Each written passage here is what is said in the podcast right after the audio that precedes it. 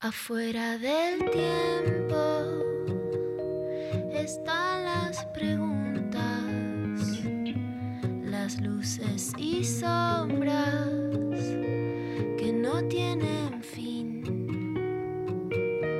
Ahí en la frontera están las señales, besando los bordes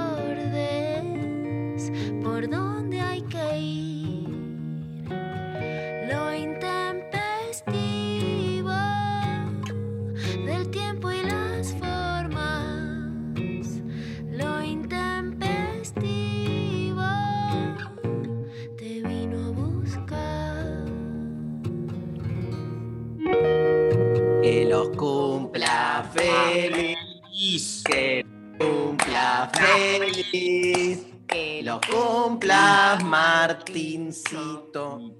Que los cumpla feliz. ¿Cómo haces, Martincito? Todavía estás drogado de tu cumpleaños, claramente. Tu cara lo devela. Sí, pero mi cumpleaños es de 16. Seguís. Digo desde ese día. No pasa muy rápido. Y quedé confundido y así sigo existiendo.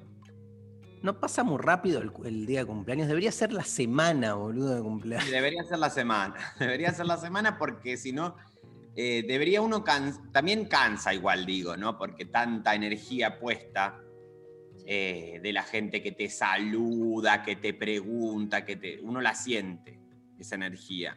Sí. ¿Y qué tienes que ofrecer alguna clase de respuesta más allá de, ah, muchas gracias?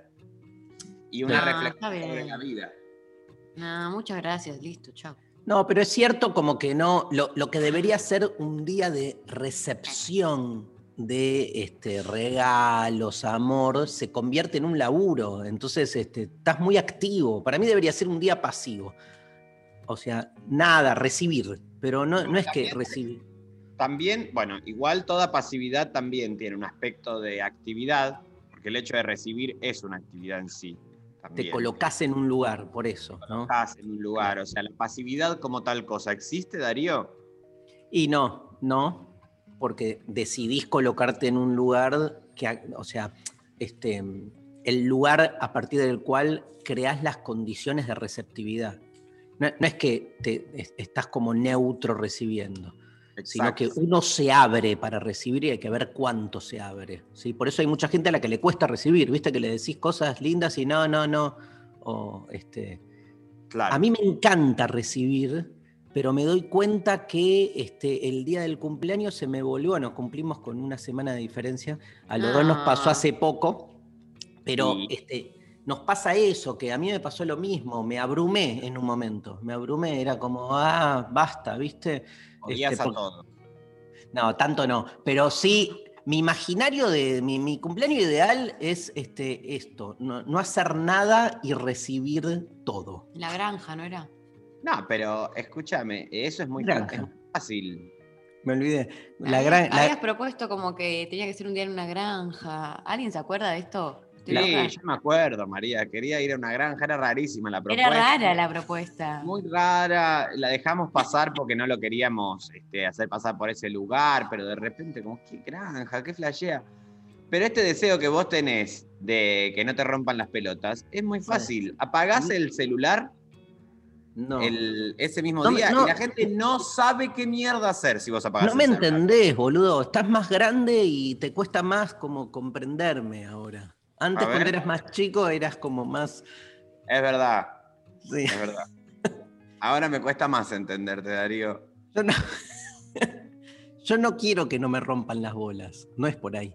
Yo lo que quiero es. Quiero mucha gente. Vos querés ser farmer, digamos. Querés ser el farmer. Rosas. Yo, yo quiero, claro, yo quiero recibir, o sea, estar y que todo el mundo venga y me diga, te quiero Darío, te traigo regalos, todo, te me agasajen, pero yo no tenga que armar nada, tipo contestar. Ah, entonces ya sé cuál es la solución. A ver, Se te hace, se te contrata gente BDSM, se te ata y se te pone la pelota en la boca. Todo el día. Entonces la gente viene, te rinde pleitesías, pero vos no estás, o sea, estás imposibilitado de contestar, porque acá el problema es que vos, uno tiene que decir muchas gracias, te quiero mucho, te Claro. detesto". En cambio, si vos tenés, por ejemplo, la boca vendada, porque digo, la pelota en la boca, por ahí al día siguiente la mandíbula un poco de dolor. Pero no, Pero- no porque sufro. O sea, tengo que pasarla bien aparte. Igual, perdón. Para mí, yo volviendo a un. No es la granja, es algo peor. Yo volviendo a, a- a una categoría rechimusiana. Yo creo. Te voy a tirar esta, Rechi. Yo creo que el día del Ok. cumpleaños nos tienen que tratar como monarcas, básicamente, como reyes. Y al rey, la pleitesía al rey no, no es con una pelota en la boca, ¿entendés? Es al revés. El, el rey este, goza. El rey no dice Mirá. gracias. Bien No dice sabemos gracias, que. Muy bien, María. El, el rey recibe. No, el rey rosquea todo el tiempo, chicos. ¿Pero qué no vieron The Crown? O sea, ay Dios, ¿qué me van a venir con los relatos de que los reyes sentados en el trono y están al pedo? Por favor. El No aguantamos. Dos minutos no aguantamos en los zapatitos de, de Lilibet. Dos minutos no se banca ninguno de ustedes. ¿Sabes lo que es ser esa mujer y que todo el mundo venga, te rosquee y ella tener que estar incólume? Porque efectivamente, esto que vos decís, Darío, del problema de, de- de lo imperceptible frente a la reacción, es, una, es un entrenamiento que los reyes eh, reciben desde muy pequeñitos. Dicen, Claro. ¿sabes lo difícil que es mantenerse impávido con tanto poder cuando uno ve incluso las cosas que van a derrumbarse y tiene que dejar que se derrumben? ¿Cómo me gusta la palabra impávido? Sí. Escúchame, impávido. eh, te, quiero Ah. te quiero anticipar, nada más A ver. porque nada. No, no me digas nada. Solo te voy a decir la importancia desde las efemérides del día de hoy. Pero no digas nada, ¿eh? No, Muere Alejandro Romay. no, no. Muere Michael Jackson. Muere Jacques Cousteau. Muere Michel Foucault. El mismo día que Michael. Sí. Nace George Michael, mi novio. Nace Ricardo Iorio. Nace Ricky Gervais. Tremendo, ¿eh? Sí, Nace- eh, Claudia Lapacó. bueno. ¿Quién es Claudia? No, Ay, María, no, qué no. pendeja. Sofi, llamala a Miki Luzardi, por favor, avisale que el programa de hoy va hasta las 6 de la tarde porque tenemos tanto para hablar. Hay tanto para hablar de cada una de estas personas que fueron mencionadas. Igual rescato un par, ¿eh? Que nos vamos a, que, Pero- o sea, rescato. Obviamente a Romay, obviamente. Obvio. El zar, el auténtico zar de la televisión que jamás se mantuvo impávido frente a los derrumbes. No hubo receptividad. Pará, pero después, después vamos. ¿qué, ¿Quién más? Decime a quién más, así lo preparamos para los próximos bloques. Ah, eh, quiero toda una columna. Sofi, por favor, ahora minutos con toda la gente que se ponga a laburar, donde estén, todo lo que. eh, vida y obra de Romay. Bien. Eso en todo lo que es Sofi. Porque si es mi cumpleaños, también un poco de homenaje, entonces puedo coordinar qué se me canta las pelotas del programa. Sí. Sí. Igual ya fue, tu cumple hace dos días. Bueno, Darío, vamos, remala Bueno, nada. Darío, Dos. vos. Sí. Eh, te voy a pedir que me eh, cuentes las, los tres hallazgos de Foucault. Bien. Tres eh, ejes más eh, importantes, digamos, No, de. no, boludo, la- es re la de fácil lo que le pedís. Pedile algo más difícil. O sea, pedile, resumime la obra de Foucault en tres minutos, ¿entendés? O algo así, o algo como más Vivo de, complejo. vivo de eso. O sea, eso más las fácil. tres cosas más importantes te la dice cualquier bolude que estudia en sociales. A ver, decilo. Bueno. No, no, Dale. chicos, pará, pará. Dale, que, Eh, que hable, deja, que hable, déjalo, Martín. Las tres, dale. No sé, bueno. no importa, o sea, tipo, Ah. el poder, la resistencia y la sexualidad y la normalización. Sí, María, pero vos qué pensás que esta, pensás que este programa se escucha en uvas sociales y nada más. No, Hay gente eso. del otro lado que no tiene ni carajo de idea quién es Foucault y están en todo su derecho y los felicito. Y quieren que Darío les cuente las tres mejores Me cosas de Foucault. parece que le estás dando una tarea muy fácil, que a Sofi le pediste algo re complejo y que a él le dijiste, ay, las tres hallazgos de Foucault. O sea, que sos macho, boludo. Bueno, yo me voy directamente porque esta pendeja está des- desbocada, desorientada. Darío, ojalá le hubieses pegado una cachetada a tiempo y la corregías a esta pendejita. ¿Qué tiene que ver que a Sofi le pidió una cosa y a mí otra? No, no, entendí. no, es, o sea, es la peor argentina. Sofía, eh, por favor, mandá a hacer eh, un comunicado que se determine eh, persona no grata a eh, María, directamente. Parecía, parece la tapa de Clarín, María, así, con la, la doble vara. Bueno, Sí. mm. Y tampoco, y no te terminé de dar tu tarea, María, perdóname, Uy. porque entre tanta queja. Claudia la pacó. Soy Claudia la pacó. Claudia, la pacó. Exactamente, Darío, muy bien. Estamos en la misma sintonía. Eh, te voy a pedir a vos, María, eh, resumen en tres minutos, ya que te gusta ese formato, ya que te gusta el formato tres minutos de Claudia Lapacó. Bueno, Bueno, tenemos sorteo hoy y tenemos consigna. La consigna está directamente dedicada a mi amigo Martín Rechimusi, el militante del lugar. Vamos, vamos. E hicimos una consigna humorística, ¿no, María? que eh, si fuese presidente, ¿qué medidas tomarías para el país?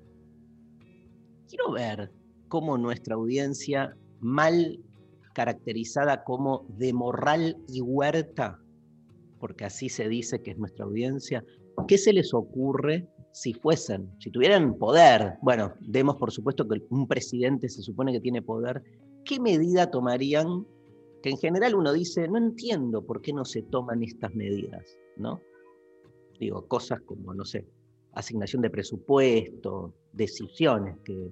Pero no quiero entrar en la lógica de lo posible, sino de, Ah. lo, de lo imposible. Es Ah, como, si tuvieses poder, ¿qué, qué, qué- qué harías? Nada, o sea, expropiarías la tierra, la redistribuirías de otro modo, digo, decisiones de ese tenor, ¿no? Cambiarías la lógica educativa. Bueno, pero ya lo, ya lo pones como lo imposible y la verdad que deberíamos no ponerlo en ese lugar.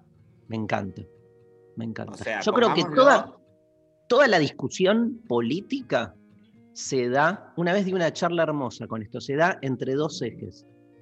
Aristóteles diciendo que la política es el arte de lo posible y el mayo francés diciendo, sean realistas, pidan lo imposible. Entre lo posible y lo imposible, me parece que ahí se juega el posicionamiento que uno toma acerca de lo que piensa que es la política. Igualmente, lo único que me importa es que, tal como se comprometió Martín Rechimusi, Sí. ¿qué vamos a sortear, María Stone Rider? Ah, cierto. Tenemos eh, para sortear eh, accesos para ver el streaming de las señoras Martín Rechimusi y Erika Rivas. Eh, ¿Qué pasa hoy acá? El 2 y el. Me estoy diciendo de memoria. 2 y, y 3 de julio. No sé, chicos, ¿dónde está la información? Está muy No me bien. llegó. ¿Está bien? 2 y 3 de julio vía streaming a través de eh, Conex. Sí. ¿Lo Pero- dije bien, Martín? Excelente, María. Vamos a estar 2 y 3 de julio en Sí. el CONEX, haciendo funciones en vivo. Esto es, el próximo viernes y el próximo sábado.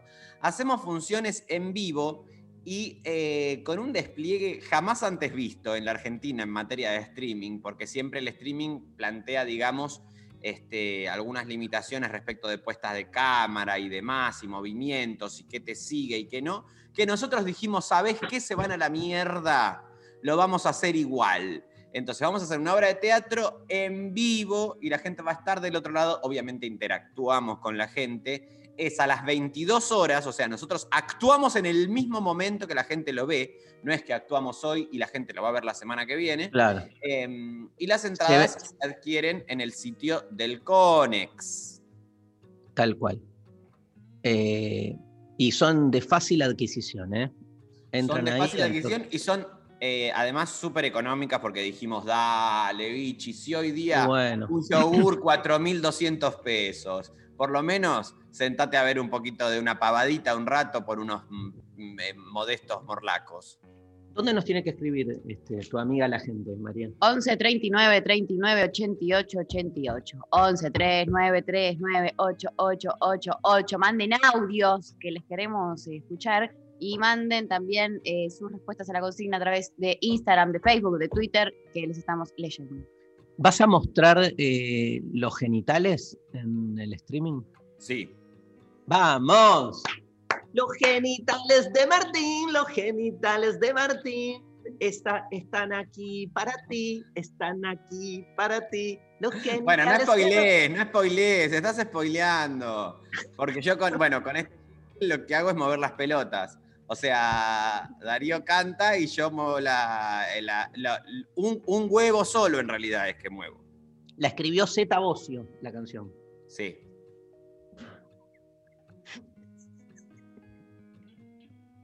Bueno, Eh, ¿qué? Chicos, No. ¿por qué tenemos que ¿Eh? exponernos de esta manera? quería contarle algo a Martín, dos cosas. Sí. La primera, llegó un mensaje que dice, pasé esperando toda la semana la columna de asesinos de Rechimusi. ¡No! ¿Hay hoy, hay columna asesinos seriales? Mira, lo voy a hacer por respeto a esta persona que está del otro lado mandando este mensaje. eh, porque la verdad que si es por ustedes no dan ganas de hacer nada porque son los principales boicoteadores de columnas. Estás loco. O sea, tengo un hermano que se dedica a investigar eso. Lo que Y pasa por algo que debe ser entonces que me boicoteas a mí. Me traes remembranzas. O sea, yo me junto con mi hermano y mi hermano habla de asesinos seriales todo el tiempo. Che, Mauro, ¿cómo va la vida? El otro día vino y lo mató. Y pará, boludo. O sea, habla de otra cosa. Es imposible. Igual eh, también yo tendría un poco de cuidado, Tanto con tu hermano como con tu tío, porque el hecho de estar tanto tiempo en contacto con eso, un poquito la cabeza te corre eso. Sí, sí. Igual hay algo peor que el policial, que es el, el- el- el lenguaje periodístico. Le Ah, preguntás, a, le preguntás a, a- a mi hermano, no sé, al- un dato familiar y te lo relata desde la crónica periodística. No, no, no Claro. puede, ¿entendés? Bueno, sí. Tengo un bombazo, una noticia increíble. Eh, apare- apareció la tía y agarró y se lo cruzó al otro y no sé qué, y te lo va como contando como si fuese, estuviese relatando un video de un asesinato en Telefe. Sí. Bueno, vamos a escuchar música, loco. Lo Música, música, música, música. Bien, pero yo quiero, quiero, quiero de verdad lo de Romay, lo de Foucault y lo de Claudia Lapaco. Ya No lo tenés lo de Romay. ¿Ves, Sofía? ¿Ves, Sofía? Sos. Mira, de lo que no me, hay. me- me haces el mío? Claudia, Copate, Sofi. Claudia la Pacó. Qué pendeja. Dale. Ay, Dios, Dios, Dios. Dale un Está Claudia mal. Lapaco. Gracias. Quiero escuchar a Gustavo Cerati. Hoy está Lali Rombolá en el estudio. Lali. Lali, Lali. Hola, Lali. Bueno, ¿nos saludás, Lali? No, ay, no- nos, nos saluda con, sus, con, con su cara, con sus gestos. Bueno, gracias, gracias por estar ahí. Hoy Pablo no puede estar, y le mandamos un gran abrazo a Pablo González. Lali en este, el estudio nos va a hacer escuchar la primera canción. Gustavo Cerati, Lali, arrancamos con todo, con un tema hermosísimo de Cerati, Lago en el cielo.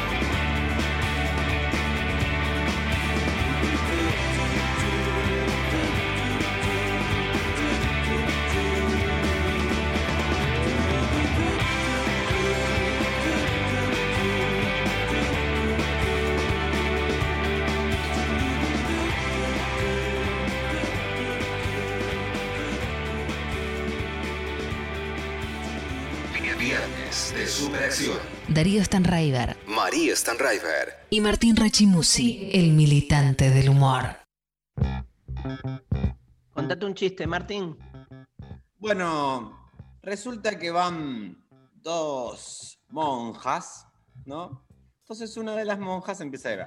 Cuestión que la monja 1 le encontró el genio y se deja casa.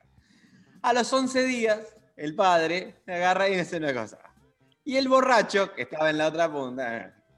Entonces, bueno, le dice al judío, dale, perfecto, él pasa. Los tipos empiezan a estar, qué sé yo, bueno, mira el reloj, las 7 menos cuarto. Bueno, se da cuenta que había pasado el tiempo y que él le había dicho que se encontraba en la frontera a las 10 menos 5. Entonces el tipo agarra, se da cuenta que estaba el amante en el cuarto de al lado y le dice a su mujer, mira, me voy 5 minutos, me salió trabajo en lo de Augusto Costa. Bueno, te va a hacer un laburo a lo de Augusto Costa. Bueno, entonces el tipo me dice, y el Papa dice, pero ¿cómo? Si este es el conclave nuestro. Empiezan a dar vueltas, buscan y qué sé yo, hasta que aparece el genio y le dice, bueno, mira, tenés tres deseos. Obviamente, el Rengo pide guita. Entonces agarra el chabón, empiezan uno, dos, qué sé yo, y en un momento se cae en un pozo. Chicos, si quieren yo puedo estar así hasta el 40, ¿eh? O sea, ustedes Dale cierre. Tenés que pasar por todas las minorías discriminadas. Dijiste Rengo. que es propio de los chistes. Que, o No, sea, los chistes tienen es- ese mundito. Claro. Digo, bueno, Bueno, no, no, no, no, no sigas, no sigas. Eh, yo porque como te siguen llamando militante del humor, para mí tenés como que nada, honrar tu apelativo, boludo. pero escuchame una cosa, eh, justamente si hay algo que hace el militante de algo es no hacer eso. Ah. O sea, vos, o sea, el No, no, militante no, no. cuenta chistes, milita que otros cuenten chistes. Vos sabés que ayer la consigna era ¿cuál es el humorista que más te hace reír? Sí, Y los dos más votados fueron Capuzoto y vos. bueno, ahí tenés, ¿ves? Ahí tenés. Nada, hacete cargo. Entonces todo el mundo estaba esperando que hoy vos, Rodrigo Vagoneta, eh, Cacho Garay, como nada, los humoristas Sí. de hoy. Si vos me decís que hoy a la noche puedo hacer un show con Rodrigo Gagareta y Cacho Garay, firmo ya mismo. El tema es, bueno, todo el proceso de lo que- del, del show, de hacerlo, de elaborarlo, ponernos de acuerdo, bueno. Yo en- en- eso es lo que me detiene. Pero si vos me decís, che, hoy a la noche te esperan Rodrigo Vagoneta y Cacho Garay en su show, yo voy. Te quiero hacer un- un- un- así como preguntas un poco jugadas, pero bueno, es parte de, de- de tu trabajo acá. Rodrigo Vagoneta o Alacrán, si tenés que elegir con quién trabajar.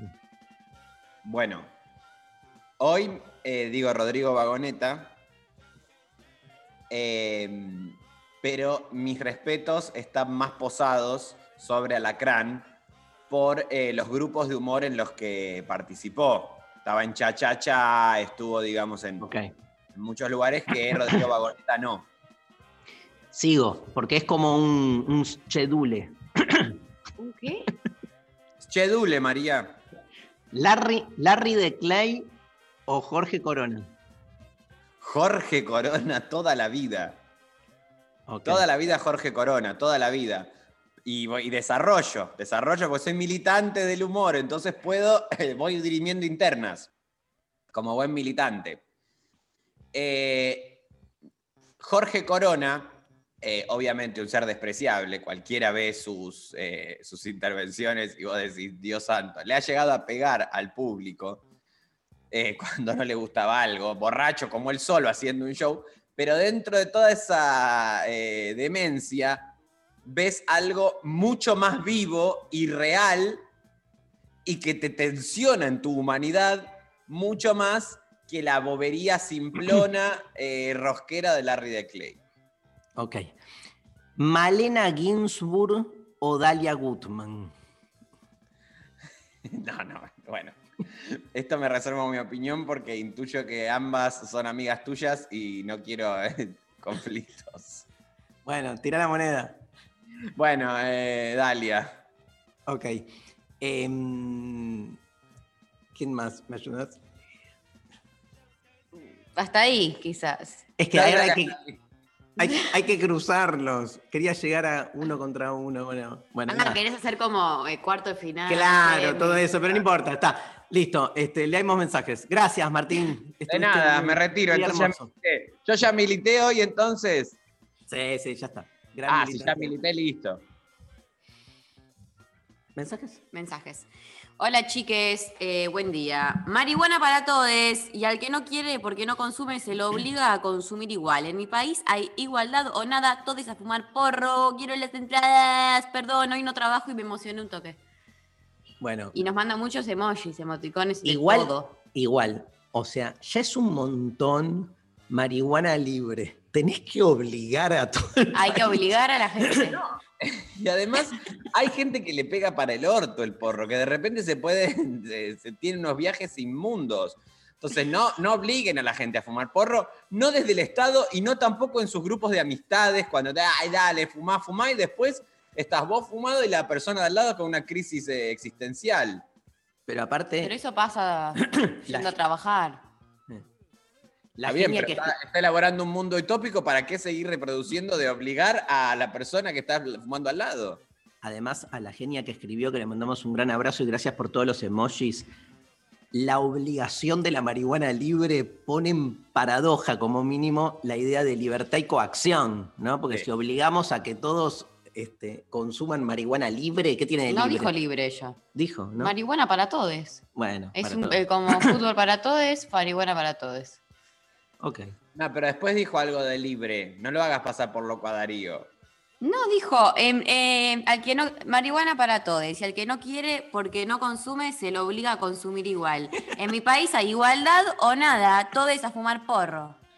Ah, bueno, está bien, no, tenés razón. Está Igualdad o nada, dijo. Escúchame. El concepto de igualdad y que obligás a todo el mundo a hacer algo. Ese también es otro, es otro problema de las doctrinas políticas que nivelan, digamos, todas las disciplinas y los comportamientos, así sean nobles. Como decir, por ejemplo, bueno, todo, o sea, la, la- la moral un poco soviética en ese sentido, ¿no? De nivelar con unos criterios, pero bueno, también este, es compleja esa nivelación. No, sí, sí. También es interesante que el primer mensaje que leemos tiene que ver con este, la, la, legal- la despenalización del consumo de marihuana, que es como, digamos. Es el primero que llegó. Sí. Eh, eh, pero está bien, digo, porque me parece que son, digamos, este, esto estaría más dentro del mundo de lo posible que de lo imposible en, en el eje anterior. ¿No? Y nos sirve este, también para desmitificar un poco esto de eh, quién es la gente que fuma porro, ¿no? Porque vos fijate que es la primera persona que llegó con una consigna. Uno diría, rápido. "Ah, los porreros van a contestar este mensaje una y diez. Y no. y primeros mensajes ahí militando firmes al pie del cañón. Total. Hola, Intempes hermoses. Yo escucharía con frenesí a la derecha y atendería sus reclamos de toma de tierras y revisaría históricamente cómo un país tan extenso como el nuestro terminó en 10 manos nada más. Haría justicia. Bueno, Bueno. esta persona no se entiende que, o sea, ¿cómo escucharía a la derecha? ¿Quién es la no, derecha? entendí, no entendí esa parte. La segunda parte sí, digo, Sí. este, Escucharía Dice, yo escucharía con frenesí a la derecha y atendería sus reclamos de, comillas, toma de tierras y revisaría históricamente cómo un país tan extenso como el nuestro terminó en 10 manos nada más. Haría justicia. la Pero justicia. la derecha por- no, no tiene eh, pedidos o, o sobre la toma de tierra. Justamente fueron los que está tomaron tierras. contra. Está en- no, salvo que esté. A ver, estoy pensando, salvo que la persona esté asociando la toma de tierras como que los grandes latifundios fueron en su origen eh, Toma de tierras. tomados por algunos, Claro. claro, digamos. En, Como que se hicieron todos, del- ahora se, se- como ahora se quejan ahí, de la toma de tierras, pero ellos tomaron tierras. pero que es como darle demasiada vuelta, ¿no? Bueno, no, entendimos. Aclaranos, porfa. No se entiende. Eh, Si tuviera, si tuviera poder, pasaría a todos los trabajadores del Estado a planta permanente para que ya no sean monotributistas. Sí. Yo le Acaban. cambiaría el nombre a planta permanente, la verdad. Porque no dan ganas. Planta permanente, o sea, ya la, la- la- no quiero nada permanente. Las plantas las quiero, me gustan, me oxigenan, pero la noción de planta permanente, pongámosle, no sé, animales sueltos como Fantino. Yo creo que ahí, ahí hay un, como un, sea. de- un deseo, sobre todo queriendo huir del monotributismo, de... La este, gente quiere aguinaldo. Claro, de, de- de lo que es un, un- un trabajo, digamos, No, con por cierta supuesto. estabilidad, con Los estabilidad. derechos de planta permanente los quiero a todos. Que La, sean la palabra. El nombre cambiémosle, porque planta permanente es eh, sí, a, a poca, a poca el planta permanente. Yo creo lo mismo. Y creo que la gramática construye mundo, así Si que... vos le pones guerreros estatales, por ejemplo. Mejor. y Militantes, militantes del Estado. Guardianas de, la, guardianas de la equidad. Ay, me acaban de dar el... Acabo de pasar a guardiana de equidad. Y tenés un Claro. montón de derechos. Planta permanente. No, no, no, no, no. Da potus, planta permanente. María.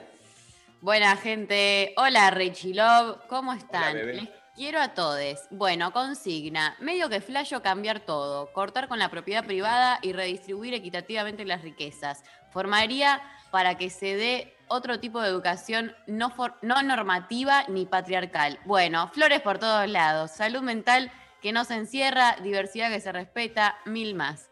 Hermoso todo. Eh, no entendí lo de flores por, por todos lados.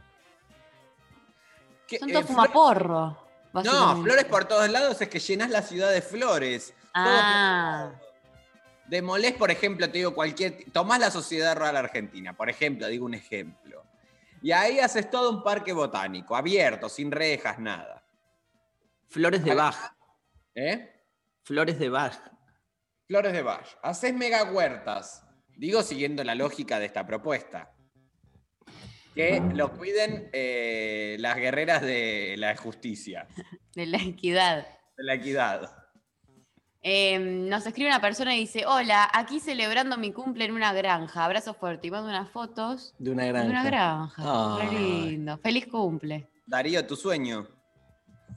Hay otra persona realizando con... No sé, yo no dije eso, loco. Ay, Traigan Búscame el archivo, carpetazo, eh, en dos segundos. una granja Dos de recuperación. No, dijiste yo que me acuerdo perfecto. eh, quería irse a una granja, que se lo financie el Estado, yo me acuerdo todo esto. Y que, ¿no? Que lleve a toda la gente, no me acuerdo bien. ¿Era viernes? Sí. Y estaba Martín. Era el viernes anterior a tu cumpleaños y vos dijiste, no, cumpleaños la semana que viene, eh, un miércoles que cayó, y dijiste justamente esto, ¿no? Tendría que haber unas granjas que te pague el Estado, que vas ahí como... La verdad que con María, bueno, no, está bien, te seguíamos, pero la verdad que la propuesta que vos tenés, Yo no leí sé el- si tiene fuerza de... Yo leí el guion. ¿Quién escribió el guion? No Eh. George Orwell. Sí. Rebelión en la granja. Bueno, María. Por Twitter, eh, Tama dice, cuatro días laborales de seis horas. Arrancamos con eso y vamos sumando. Nada más capitalista que eso, pero bueno, estoy de acuerdo también. Eh, porque si uno mira a los ¿Sos países de. No, no, estoy, estoy diciendo, estoy a favor de eso. Pero empezaste diciendo nada más capitalista que eso, pero... Sí, No, son las dos cosas en simultáneo, María. es- Está dialogando con la oyente diciendo, Corre esta bueno, pendeja. Parece como que es, eh, eh, no laburamos y en realidad es como afianzar la productividad, ¿no? ¿Te entiendo, Rechimusi? Ah, Exacto. bueno, bueno. Gracias, Da- Darío, gracias, Darío. De Gracias. nada. eh, ¿hay, pasa- ¿Hay audios, Lali? ¿Llega la gente con audios? Sí, a ver. Antes que nada, saludar a Rechimusi, el mejor humorista que me hace mear de la risa, que siempre me acuerdo el Ajá. poema ese de los fachos que improvisó en lo intempestivo y no puedo creer esa capacidad. Eh, yo creo que de, presi- como presidente bajaría todos los sueldos de todo el Estado, todos, todos. Puede ser que alguien cobre 300 mil pesos por mes y lo vago acá cobremos 20, 30. No, no, no. Bueno. Eh, no me acuerdo en la poesía que dije. ¿De qué era? Tampoco me acuerdo. De, de los fachos, troscos. No, la, la poesía de los que dijo. De los fachos, entendí yo. No. ¿De los Sí. fachos? Sí. No me acuerdo, chicos, yo me acordaba de la granja y hasta ahí. No, bueno, pero puede ser. Si Martín eh, andás a ver, armó Andás una poesía de la nada, ¿viste? Sí. Mirá, vos tendrías como que registrar en copyright todas las boludeces que decís a cada momento del día, porque después te las olvidás. Fíjate, esta persona podría haber pagado dineral por ese poema del que ya vos no te acordás, ¿entendés? Sí. Eh, igual otra noción también que esto da pie a pensar, ¿no? Porque esto es un poquito un chiste, un poco una reflexión. Eh, ¿Crees que de acá, de acá a 40 años va a existir el copyright de cuestiones intangibles? Obviamente el derecho de propiedad va a seguir existiendo, pero de cuestiones como una idea, uno va a poder eh, seguir registrándola. Ah, Cada vez menos, ¿no? Cada vez menos, pasa mucho eso. Sí. E incluso las- los garantes, las instituciones que garantizan eso, están cada vez más tensionadas porque no, no dan abasto, digo, qué sé yo, no sé, de repente te sitúan en otra parte del mundo, entonces ya no tenés jurisdicción sobre esa idea, este, las plataformas digitales no reconocen eh, estas instituciones como garantes de ese derecho. Bueno, eh, Fue, fue muy, muy claro en, en el oyente lo que piensa sobre los trabajadores del Estado, ¿no? Fue como- Sí, clarísimo. Vamos a otro audio, Lali. Hola, intempestives, los amo, buen día. Yo si fuese presidente, la verdad que lo primero que hago para salir de la crisis, esto no es en joda, esto es posta, yo legalizo la marihuana para todos sus usos, agarro las tierras fiscales, las pongo a laburar, a cosechar marihuana, pongo gente que no tenga laburo, le doy laburo a la gente, esto ya se vio, y si no díganme, ¿a qué mierda va la gente a Ámsterdam? Que no hay un carajo para ver, ¿se imaginan la cantidad de turistas que tenemos acá? Si van a Ámsterdam, ¿qué hay en Ámsterdam? Tulipanes. Y sacarle el porro a Ámsterdam, ¿quién va? Nadie. Pero bueno, nada, les amo, les amo. Eh, acá fumando el primero de la mañana. Se notaba, se notaba. Te mando un gran abrazo. Yo voy a Ámsterdam igual porque voy a ver la tumba de Spinoza. dijo nadie nunca. Nadie. No te quedes con el que te invita a Ámsterdam a ver la tumba de Spinoza. Perdón. De paso Eh, voy y compro un par de.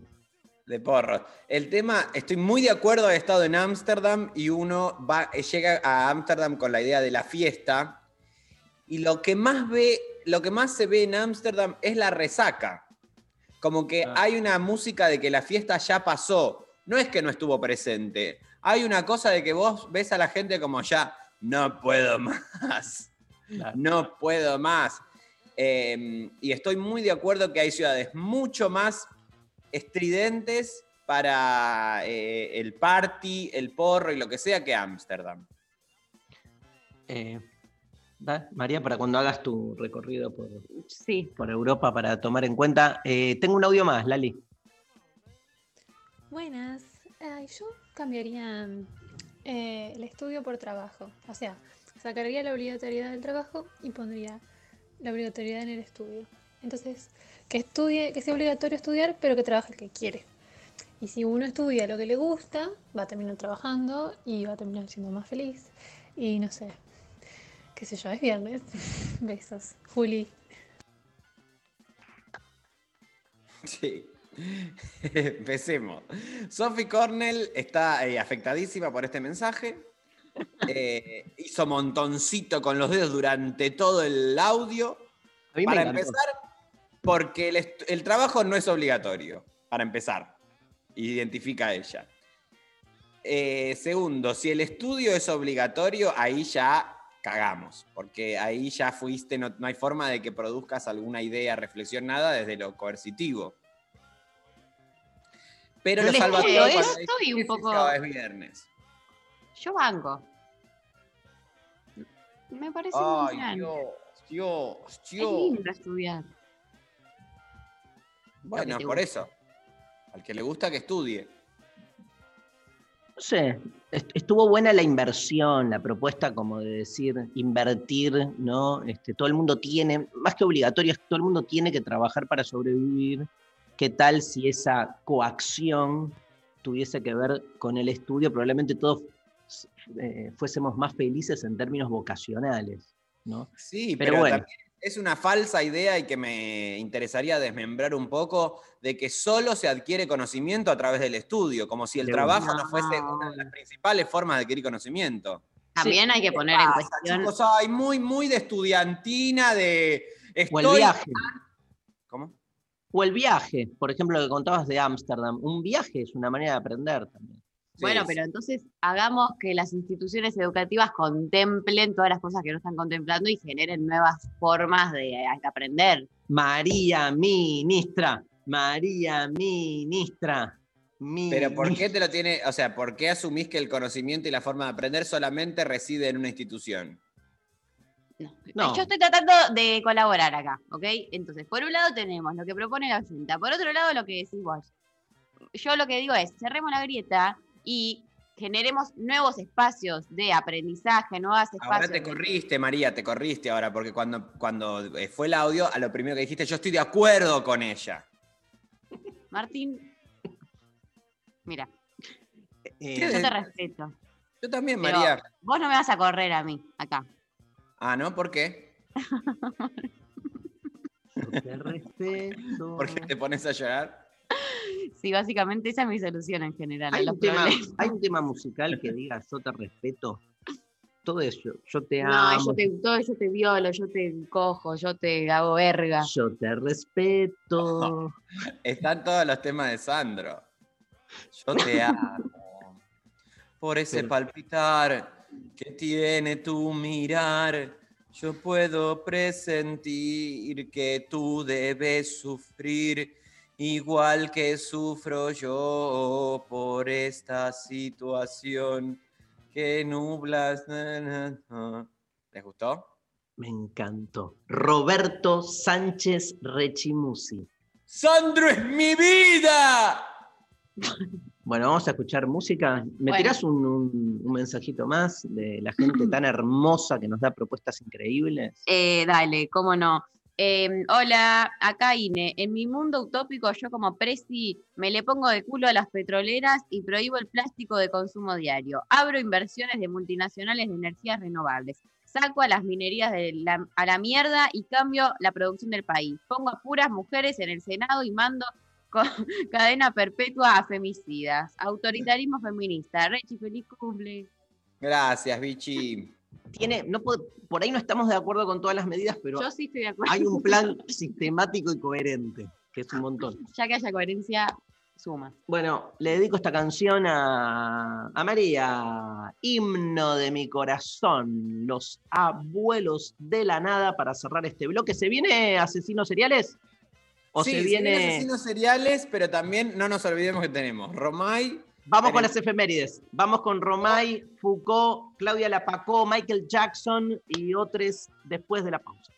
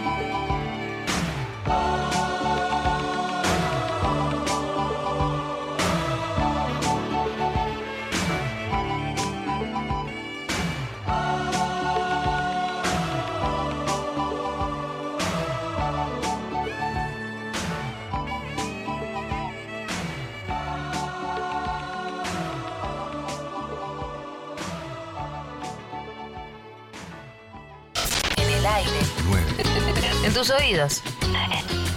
7. Nacional Rock. Una búsqueda incansable. Detectives salvajes. Una entrevista que deja pistas. Muchas gracias por estar con nosotros, señor Flavio. Hola, ¿qué tal? ¿Cómo están? Detectives salvajes. Domingos de 20 a 21 con Martiniano Cardoso. Lo que me pasó con Soreros y Tumbas, que el túnel, esos libros, esas obras de arte, hubo un antes y un después en mi vida, ¿no? Detectives salvajes por 937 Como que continué, ¿no? Eh, Buceando en el mundo sábado. Nacional Rock. Hace la tuya. Todos fuimos. Todos somos. Todos podemos ser. Al conducir, mantener la distancia de seguridad mínima de 2 segundos reduce considerablemente la posibilidad de un choque. El uso del cinturón de seguridad salva vidas. Úsalo. Soy Diego Molina de Conduciendo Conciencia para Nacional Rock. Yo me comprometo con la vida. Una palabra para definirlo. Audio. Un concepto sonoro.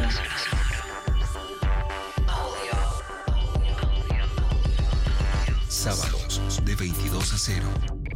Con Z Bocio y DJ Way. Audio por 937 Nacional Rock. Hace la tuya. 937. Seguinos en Facebook Nacional Rock 937. La música tiene su lugar de privilegio. Figuración. Bienvenidos sean todos los géneros. Figuración. Escuchamos en figuración a Flo Palestani, Mariano Esaín y Ariel Sanso como miembros del fugaz trío Flopa Mansa Minimal. Y álbum Figuración. Sábados de 12 a 14. Con Alfredo Rosso y Albina Cabrera. Las canciones de la nueva generación de artistas de la comunidad LGBT que la verdad están conformando mi playlist cotidiana y espero que estas canciones puedan integrar la tuya también. Figuración por 937. Nacional Rock. Hace la tuya. 937. Mandanos tu WhatsApp 11 39 39 88 88.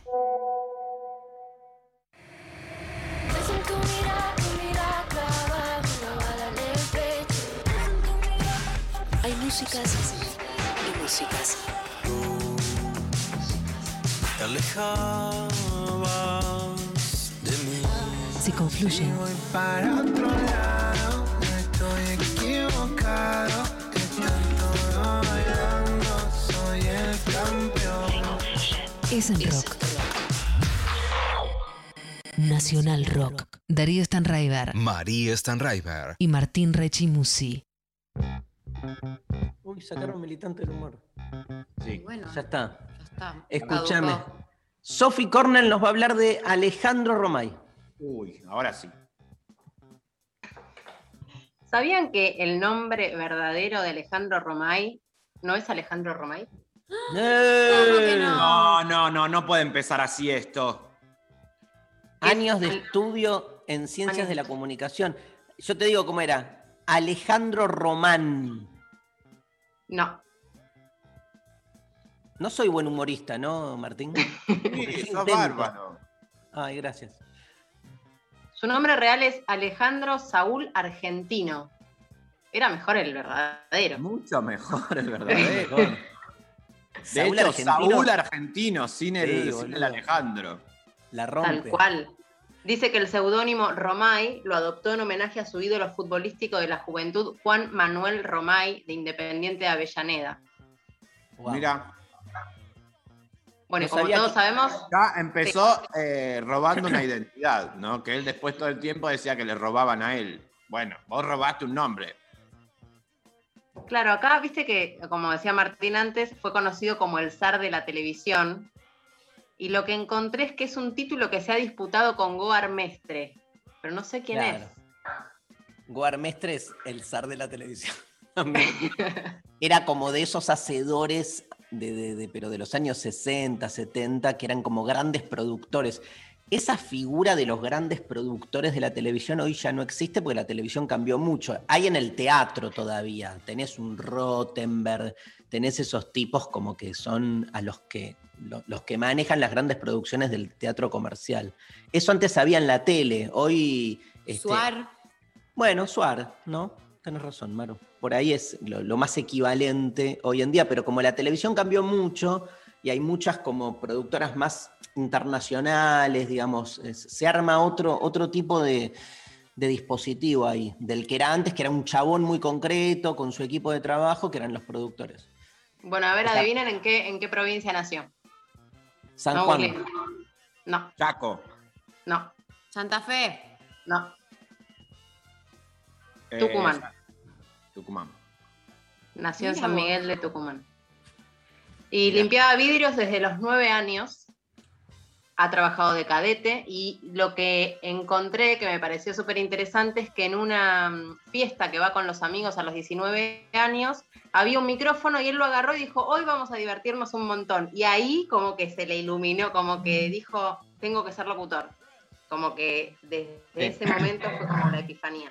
Fue el gran creador de muchas telenovelas de Canal 9. Muchas, muchas, muy famosas. El director, fue el director de Canal 9. el género de la telenovela eh, fue su fuerte. Yo no me olvido más este, de, no sé por qué, justo que está Martín Rechimusi acá, este, y por culpa de Martín Rechimusi, de verlo a Romay con eh, Tortonese, el día que Tortonese empezó a leer el eh, poema de las pijas. De las pijas, el poema de Urdapilleta en la mesa de Mirta. Eso.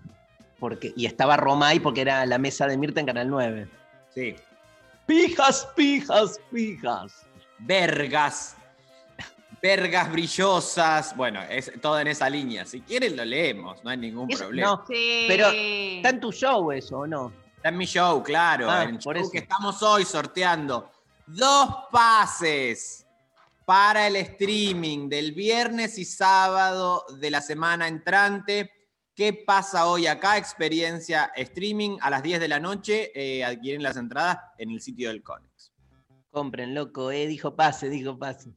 Y decimos estos poemas, ¿no? Decimos, eh, Erika, el personaje de Erika dice pijas de Urdapilleta y yo digo conchas de Urdapilleta. Bien. Claudia Lapacó, María Stanriver. ¿Qué? ¿Ya está la columna de Sofía? Sí, ya está. Eh, Tres minutos son. Pará, entrevistó a, a Juan Domingo Perón en, ra- en la radio, lo quería decir. Esto eso. faltaba, esto. Faltaba que diga esto. Le dijo, eh, Perón. ¿Qué le preguntás hoy a Perón? Y algo de Vita. De Algo su de- relación. tipo. Muy íntimo. Cómo era el ¿no? vínculo, si Pobre era muy. Pobre Evita. No sé, le pondría cosas íntimas, no cosas de la política histórica. Más de, personales. Claro. Subjetivas. Sí. Bien, tipo, esas boludeces, como conocer el, a la persona detrás del personaje. Perón, te hago una pregunta. ¿Talía o Paulina Rubio? Eh, Talia. Obvio, obvio, sos Perón, que tenés un ojo, aunque bueno. Yo soy Perón. Por ahí fuera de, fuera de agenda, no sé si nos va a entrar en el programa, pero después chusmiemos un poco, María, eh, con el- todo el tema de Free Britney. Mira, yo hice una columna en este programa hace un par de semanas sobre el tema que está eh, dando vueltas por la internet, en mi Instagram quedó, y hablé y conté a raíz del documental que salió eh, de Britney, todo mm, lo que está lo que viene pasando con el movimiento Free Britney, qué, qué es, lo- que está luchando. Y ayer se dieron a conocer nuevas eh, declaraciones de Britney en el marco de una situación que ahora no, no tengo la rigurosidad legal para eh, nombrarla, pero eh, que dijo básicamente algo que veníamos todos esperando que diga, pero que ella no lo estaba diciendo públicamente, que es que la está pasando como el orto, que lo tienen ahí Claro. presa, que no puede hacer uso de su cuerpo, de su voz, de nada, que quiere ser mamá y no le sacan el view, como un montón de cosas horribles que, que hasta ahora ella nunca lo había pronunciado, enunciado en primera persona, eran todas cosas que leíamos, digamos, entre líneas. Y, No, bueno, ayer lo que pasó fue que por primera vez en 13 años pudo ella declarar en un tribunal. Ahí va. Eso es lo que pasó, que la justicia de alguna manera la escuchó por primera vez. Y le pusieron Ay. un juez, le pusieron un abogado eh, del Estado, digamos, un defensor del Estado, porque todos los que contrataba su padre, que tenía una red, este, obviamente, eh, de toda este, de, de- de corrupción, violencia, crueldad, patriarcado, eh, en donde intervenían médicos, jueces, fiscales. O sea, la tenían a ella, la tienen a ella al día de hoy aprisionada. Exacto. Así que bueno, eh, googleen si quieren saber más o escuchen eh, Las Tres Marías que lo explicamos. ¿Por qué ese trending topic leucocito? ¿Habrá pasado algo con Leucocito? A ver. No sé. Igual mi trending topic es mío, ¿viste? Es como que es mi algoritmo. Sí, esa parte sí. Después hay uno que son los generales. Las tendencias y los para ti. Claro, son dos cosas. Para ti es como. A mí, mira, para ti lo primero que me aparece es Britney Spears pide a juez recuperar su tutela durante audiencia en la corte. Lo a que mí me aparece- AstraZeneca y Argentina. A mí también, AstraZeneca y Argentina. Tenemos el mismo algoritmo. Qué porquería. Bueno, Claudia la pacó por María Stanriver. No me aparece Leucocito, me aparece Montaner. Bueno, ¿Cómo me aburrí con el programa La Voz, boludo? ¿lo viste? Eh, Vi ¿Lo una viste? parte y me aburrí. no, Martín. Sí. Vi la No, no, primera media hora y me aburrí mucho. ¿Pero cuándo empezó? Ayer. Ay, Martín. Ah, no estoy un mirando mucha tele, la verdad. Un chico de Ushuaia que vino de Ushuaia, todo, y nadie se dio vuelta y, y como no, no compitió. Bueno, la verdad que si su talento era que vino de Ushuaia, no tenés por qué darte vuelta. O sea, si cantaba para el orto, cantás para el orto. Y lo estoy, me estoy poniendo en lugar del opresor, sí, sí, por supuesto. Pero Sin ¿para qué saber- lo ponen? Es como Pero lo ¿para qué pusieron.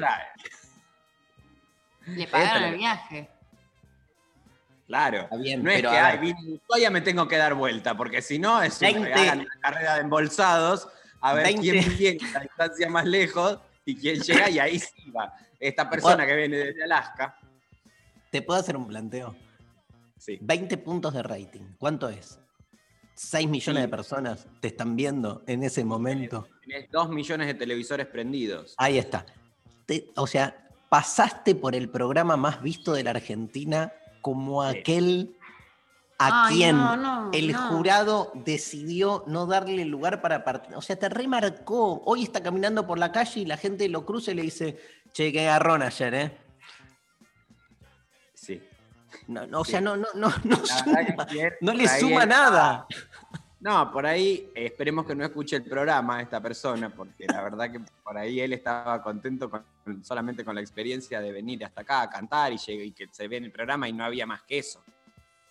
Pero bueno, por suerte, capaz no escucha este programa y no lo hace pasar por este lugar de mierda. Aparte dijo, dijo, en Ushuaia mi, mi tío, mi papá o mi tío y, y no sé quién, que eran eh, cantantes de tango como re famosos en, en Ushuaia. Yo vengo... Ay, va, No, todo mal, boludo. llorar, pero no está Y bueno. no se dan vuelta. Y en eso Montaner cuando termina le dice, ¿sabes por qué no nos dimos vuelta? Como lo, lo prepió. ¿Por él qué? dijo, y él dijo, y es porque estaba muy nervioso, y sí. Y sí. Y se fue, boludo. Igual es peor. sí, sí, es terrible. Es terrible. Pará, ¿y quiénes están en el jurado? ¿Montaner? Está. Montaner. Que ayer, ayer yo no sabía que lo- los dos hermanos esos que están son los hijos de Montaner y María me dijo, sos un tarado, ¿cómo no sabes que son los hijos de Montaner? Porque yo le empecé a decir, Montaner tiene que estar poniendo guita acá, porque no se entiende, sino la cantidad Toda la de familia. está toda la familia metida en el programa esta. Entonces, ¿Camilo está? No, Ah, están Mau y Ricky y está Sí. Steffi Reutemann sí. eh, haciendo como el back ahí en las redes y Montaner, pero o sea, está básicamente eh, el- la mitad del clan ahí adentro. Entonces, Claro. algo tiene que estar pasando. Y él me dijo, ¿pero qué tienen que ver Mau y Ricky? Y le dije, son los hijos de Montaner. Ah, Claro. bueno. Están Mau y Ricky, Montaner, La Sole y Lali. La Sol está. Está La y Sole. Lali, Y la, sin Bueno. una combineta. combineta rara. Eh, la Sole la quiero mucho, la banco. eh, quiero el Tiny Desk de ella. Estamos en Re. tratativas para que eso suceda. Y bueno, Lali. eh, Lali, ¿por qué si no está en el país, Lali? Sí, bueno, eso ya se grabó, se ve antes. Ya se grabó. Bueno, y el tema de la, la carrera de embolsados. ¿Cómo, ¿Cómo va a ser esto a nivel nación? O sea, se pone. Se sale desde Ushuaia Sí. hasta. em, Río Gallegos. no, todo el país. era, María, eso era la primera versión. Creo que obviamente Ah. después con el tema de coparticipación, lo que se va a hacer es se va a encontrar justo el centro geográfico de la Argentina que debe andar más o menos por dónde, por Santa Fe. Córdoba. Córdoba. El punto, el, punto eh, más. eh, no, pensá en los que vienen de La Rioja, por ejemplo. El medio exacto. No hay un medio tiene que encontrar. exacto. Todo depende si tomás la Antártida o tomás Tierra del Fuego. Tomás la Antártida también. Entonces es Ushuaia el punto medio. Y Malvinas, Tomás también. Bueno, Ushuaia. Bueno, ¿me ver, contás, me, me contás de Claudia Lapacó, por favor? Sí, bueno, Sofi me ha pasado un resumen. Y eh, estoy estudiando de resúmenes ajenos, algo que dije que nunca iba a hacer. Eh, vi la foto y ya sé quién es la señora, pero yo no la tenía, o sea, como que en mi cabeza no sabía que se llamaba así. Eh, eso para rectificar información. Bueno, es eh, actriz, cantante y bailarina argentina, de ascendencia francesa con una larga trayectoria en cine, televisión y teatro. Lapacó, Lapacó. Principalmente Lapacó, musicales. Lapacó Jamandreu, Lapacó Jamandreu. Sí. Es hija de padre ruso y madre francesa, fallecidos ambos a los 60 y 62 años a causa de un ataque cardíaco. Ay. ese, Jóvenes. ese dato. Bueno, es importante. Tiene Sí, una única hermana, Michelle Lapacó, una médica pediatra. Eh, tuvo una CB en noviembre de 2020, pero ya está bien. Lo que podemos recorrer su carrera, los papeles que hizo, pero no, hablamos de las muertes de la familia. Ahí vamos, ahí vamos. Eh, su salto a la fama llegó como actriz en televisión en la legendaria no- novela El amor tiene cara de mujer. El amor tiene cara de mujer, De mujer. de nene, cascallar. Bueno, en 1967 obtuvo un gran éxito teatral como La Dama del Maxims de George Feydeau. Luego hizo radio y televisión con Nicolás eh, Mancera y en El Chupete con Alberto. El Pipo Mancera, Olmedo el Pipo y- Mancera, el Pipo Mancera. Dale, trabajé con el Pipo Mancera. En 1971 protago- protagonizó un exitoso show de Café Concert con eh, Antonio Gasalla y Carlos eh, Perciavale. llamado Esto en el Nosotros Tres. 71. Pero 7-1. después, cuando eh, Gazala hizo Más respeto que soy tu madre, se pelearon a más no poder. Para siempre. Hubo- para siempre, se pelearon muchísimo. Eh, Gazalla creo que le dijo vieja de mierda, una cosa Era la así. grieta, la grieta de esa época era Gasalla contra Perciavale. No, de esa época, pero estoy diciendo que los que se pelearon fueron Gazalla con la Pacó. Ah, perdón. eh, cuando hicieron ¡Ay! Más respeto que soy tu madre. Estornudé en el medio, chicos, por si quedó una duda. No sé si, no sé si se llegó a escuchar que yo estornudé. ¿Dónde estás? ¿Dónde estás? Porque no, no es el lugar de siempre ese. No, ahora me vine a. Estoy en Ushuaia. Ah, estás con Chongui. Dio vuelta a la Estás cámara, boludo. O sea, en vez de sentarse contra una Estás pared. con Chongui, estás con Chongui. No, Darío, estoy en mi casa, mirá. Qué tristeza, boludo. Yo que creí que estaba con Chongui. No, no estoy con Shongi. No estoy con Yangi. Bueno, basta. Nos vamos a escuchar un, un poco de música porque quiero. Vienen los asesinos seriales. Sí, por favor. Y, sí, y Foucault, Darío, no te hagas el pelotudito, ¿eh? Cierto, Bueno, ver. entonces el pelotudito. Hablo de Foucault, después de la pausa. Quiero escuchar, porque hoy, en 1963, nació George Michael, que murió el 25 de diciembre de 2016. No puedo creer que se haya muerto George Michael. ¿En Navidad? Además, pero uno de mis músicos favoritos y este, quiero recordar que acá Lali me encontró el tema que hace con Elton John, que todo el mundo si no vio, véalo por YouTube, el momento que entra Elton John a cantar, que George Michael le dice, Ladies and gentlemen, con ustedes, Elton John. Explota el estadio y a mí siempre me emociona. Así que vamos con Don't Let the Sun Go Down on Me, Elton John y George Michael.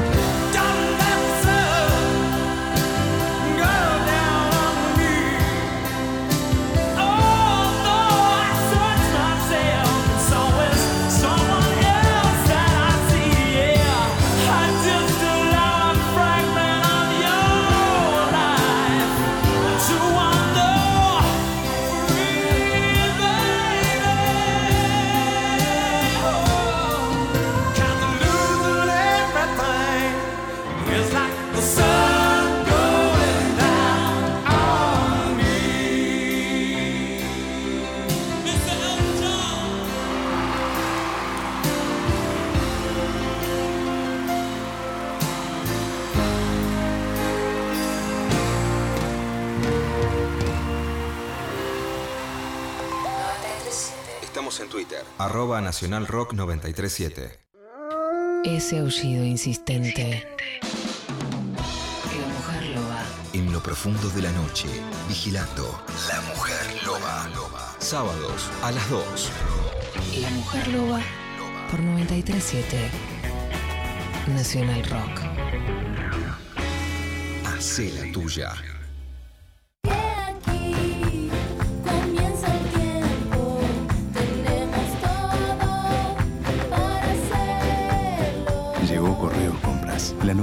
Plataforma de compras online de Correo Argentino. Vos sabés, dar es recibir. Compra como nunca, recibí como siempre.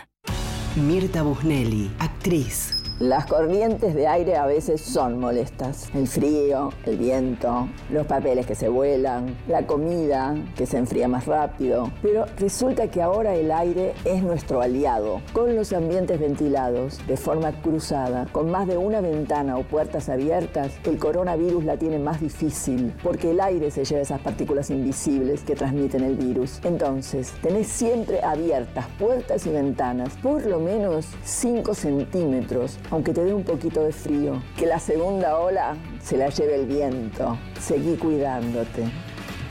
Radio y Televisión Argentina. TELAM. Contenidos Públicos. Sociedad del Estado. Secretaría de Medios y Comunicación Pública. Argentina Unida. Argentina Presidencia. Los viernes a las 20. La Cotorral. Me propongo pensar y hacer pensar que las identidades travestis trans, todas identidades no heterosexuales, somos un elixir gigante preexistente a la conquista. De la mano de Susy Shock, voces trabas, voces disidentes, copan el aire. La Cotorral. La novedad en nuestro continente es esta colonización winca heteropatriarcal que no solo trajo la cruz y la espada, sino el régimen de una heterosexualidad obligatoria. Viernes de 20 a 21 por 937 Nacional Rock. Hace tuya. Hace la tuya. 937. Mandanos tu WhatsApp 11 39 39 88 88. Bueno, hay distintos momentos en la obra de Michel Foucault. Toda su primera etapa es la etapa donde trabaja, digamos, fuertemente una de las categorías por las que más, desde el positivismo más recalcitrante, se lo cuestiona, que es la idea, para resumirla en un concepto, de que la enfermedad es un constructo social. Algo que te imaginarás, Rechi, desde el biologicismo, sobre todo, se lo ve como de un relativismo insoportable, tipo sano y enfermo no pueden remitir a dispositivos culturales, sino a una realidad este, fisiológica. Y me parece que ahí, nada, se lo cuestiona con demasiada virulencia mal, porque no, se imaginarán que Foucault no niega que la enfermedad tenga que ver con el cuerpo, sino que el cuerpo también es una zona de intervención este, simbólica, que, lo que el, modo en que pensamos una enfermedad ha cambiado a lo largo del tiempo. De hecho, su primera obra rimbombante, así que explota en esos años 60, es este, la historia de la locura en la época clásica, donde justamente lo que cuestiona es a quién hemos llamado locos a lo largo de la historia de Occidente. Este, y va mostrando en ese libro como en El nacimiento de la clínica, que es un libro previo, este, este derrotero de, cómo la idea del el binomio sano-enfermo fue este, modificándose mucho. Es, es, muy impactante cuando, por ejemplo, trabaja la creación del hospital este, de París, un hospital que, si no me equivoco, fue creado o fundado en el siglo XVII, 1006 y pico, 59 creo, algo así, donde en realidad era un lugar este, que como hospital tenía una función sanitaria, pero donde básicamente se detenía a los pobres. Digo esto para entender la relación este, semántica que había en esa época entre la enfermedad y la pobreza. ¿no? Este, no olvidemos que siempre repetimos que por algo se elige en, unos, un, par de siglos antes, pero en, en- en- en aras del nacimiento del capitalismo, a la pereza como un pecado capital, cuando no tiene la pereza un historial teológico, pero claramente era una manera de este, poder dejar en claro cómo la nueva sociedad del trabajo que empieza a nacer este, visualiza la pereza como, como un problema. Foucault de ahí pega como un giro y este, se mete con todo el tema del lenguaje, que es un tema fascinante. Este, de hecho, utiliza un cuento de Borges, tal vez en su libro más emblemático de los 60, que es Las palabras y las cosas, este, un famoso cuento de Borges breve que se llama El discurso analítico de John Wilkins, donde este, lo que hace ahí Borges es mostrar que con un lenguaje distinto nuestro orden del mundo es otro. ¿no? Y esto es lo que Foucault de algún modo este, trata de, de mostrar, ¿no? de desencializar el mundo, o sea, que no hay desnaturalizarlo, que no hay un, orden natural. Hay un momento culmine que es vigilar y castigar, claramente, porque es donde se empieza a meter más fuertemente con las formas de, digamos, de, de acción del poder. Y su gran tesis, este, que es la que da inicio a lo que después se va a llamar la biopolítica, es como entender al poder de un modo distinto a cómo lo entendemos en tanto poder soberano, en tanto el poder como algo sustantivo, algo realmente existente, asible, peleable, confrontable. Para Foucault el poder es algo mucho más difuso, que fluye permanentemente y que nos toma incluso, o sea, e- es, parte de, de lo que nosotros, de lo que nos constituye como sujetos. ¿no? Eh, su famosa tesis es que el poder ya no reprime, sino que normaliza, un poco lo que decía María antes, y la normalización del, de- del poder tiene que ver con que nosotros no nos damos cuenta que somos efecto de ese poder que nos está de algún modo disciplinando. El panóptico ahí me parece una figura clave y, y todos sus, sus volúmenes, son cuatro volúmenes, hace dos años se publicó póstumamente el volumen 4 de Historia de la Sexualidad, este, me parece que este, nada, para lo que es hoy el feminismo, la filosofía de género, hay ahí un, un giro importantísimo en Foucault al marcar también a la sexualidad como una construcción. Todo de alguna manera remite a una construcción en Foucault y eso es lo que más molesta a los sectores, digamos, más conservadores que intentan todavía fundar el sentido del mundo en algo propio del mundo. ¿no? Este, eh, Foucault ve siempre esos dispositivos previos en los que ingresamos y no nos damos cuenta y que son los que de algún modo conforman o enmarcan este, el modo en que después uno cree que está siendo libre y autónomo. Impecable, la verdad que si uno... Hice un recorrido. Un recorrido hermoso, hermoso, hermoso y de que cada, de cada parte podemos discutir horas. Digo, pensaba recién en esto último, ¿no? En, en los orígenes de ese Foucault, de, digo, eh, desde dónde se, se plantea eh, el orden estructural, ¿no? Por algo se, se enmarca en, la- en la- en el postestructuralismo y pensaba si hubiese sido posible, por ejemplo, eh, un Foucault sin Marx, ¿no? No, imposible. Imposi- imposible un Foucault sin Marx y un Foucault sin Nietzsche. Sin Nietzsche. Claro, porque, digamos, de alguna manera, este, yo creo que es más nietzscheano que marxista, incluso, porque eh, en, en- en Nietzsche, que los que estudiaron un poco Nietzsche lo saben, pero en general por ahí no es su teoría más este, reconocida, que es que este, en Nietzsche es muy importante la categoría de voluntad de poder, ¿no? que es la idea, Ni- Nietzsche pone mucho el acento en el lugar del poder en la construcción de todo lo que hay. ¿no? Lo que pasa es que no es un poder político en ese sentido que le vamos a dar nosotros más, este, no sé, nosotros digo asociándolo a la política moderna. Para, para Nietzsche es ontológico el, el- el poder, es como la- las cosas de algún modo este, se, se establecen en lo que son porque tienen como ese impulso a, querer asentarse, a, identificarse, ¿no? Este, eh, eh, eh, es, es muy, muy impactante cómo Nietzsche entonces pone al poder en el centro, el poder, la potencia, la potencialidad de todo lo que hay. ¿no? Y Foucault toma eso, toma ese aspecto. La ontologización del poder, diríamos, para darle un título. O sea que el poder no es algo secundario, sino que es estructurante de lo que somos. Pero bueno, nos cuesta un huevo, porque nosotros pensamos al poder como una mm, característica, tipo, Martín Rechimusi es poderoso. ¿Por qué? Porque posee algo llamado el poder.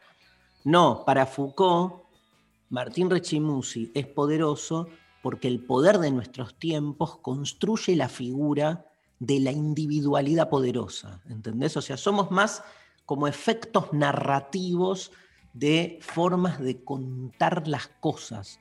Y eso, como decís vos, Martín, nos sume en un estructuralismo imposible, insoportable. O sea, es como, este, si vos lees a Foucault en serio y lo llevas a fondo, te terminás dando cuenta que todo lo que haces, deseas, sentís, pensás, tal vez sea un efecto de fuerzas que te están conminando a que este, vos creas que sos vos el dueño de todas esas acciones.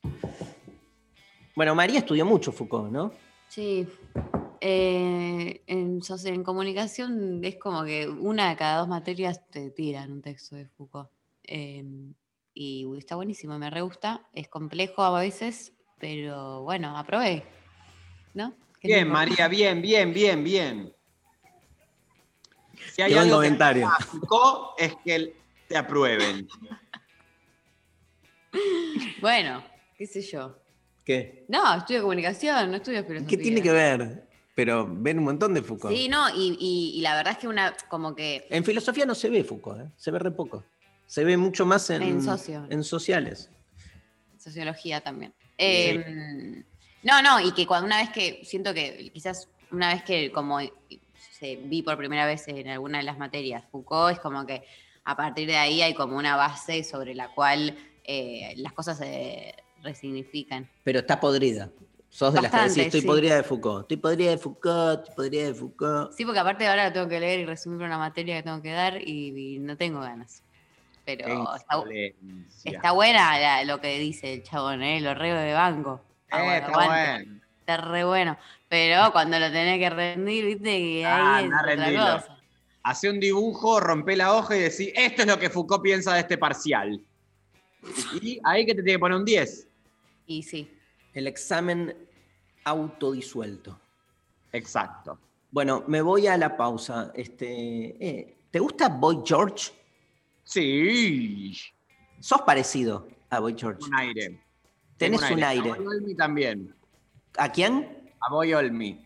No, a Boy George, cuando con los ojitos pintaditos, cuando te veo con, ahí como en, en- en la publicidad de tu obra, con los ojitos pintaditos, redas Boy George. Y bueno, alguna vez te quiero haciendo la coreo de esta canción que Boy George hizo con los Culture Club. Karma Camaleón, de las canciones más bailadas en Más las fiestas de Martín Rechimusi cuando era joven. Este, Karma Camaleón, Culture Club, y venimos con Asesinos Seriales.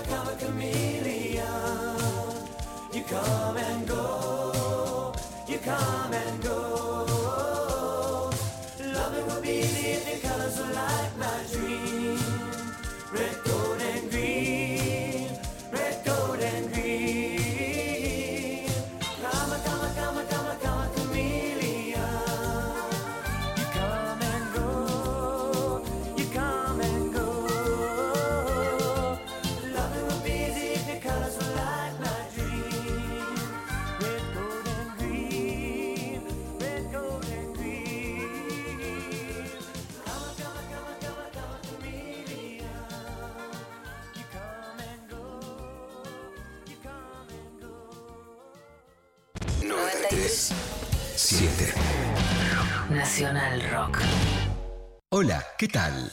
Divertirse a la tarde está asegurado. Hola, ¿qué tal? ¿Sabés cuánto tardaron el récord en cambiar unas llantas en boxes? 2,7 segundos, te digo yo. 1.9. Aunque sean 10 tipos por llanta, Sí. Un tiempo físico real, lo dijo Einstein, no lo digo yo, hay tiempo, ¿Qué? tiempo, tiempo. Einstein habló sobre las gomerías. Lo dijo él. ¿Cuándo? ¿En qué momento habló sobre el cambio de neumáticos Einstein? La frase dijo, no has de cambiar un neumático en menos de 5 segundos. Lunes a viernes de 13 a 16. Calu Bonfante, Diego Ripoll, Nati Carulias. Entra el auto, lo levantan y hace. Pone la otra. Listo, andate. Digo, me preocupa. Ahí ya fueron tres segundos. Sí, ahí fueron 3 segundos. 1.9. Entra el auto. Ruiz, Ruiz. Se va el Un día auto. llama uno que se llama Ruiz, que es el gomero. Ruiz.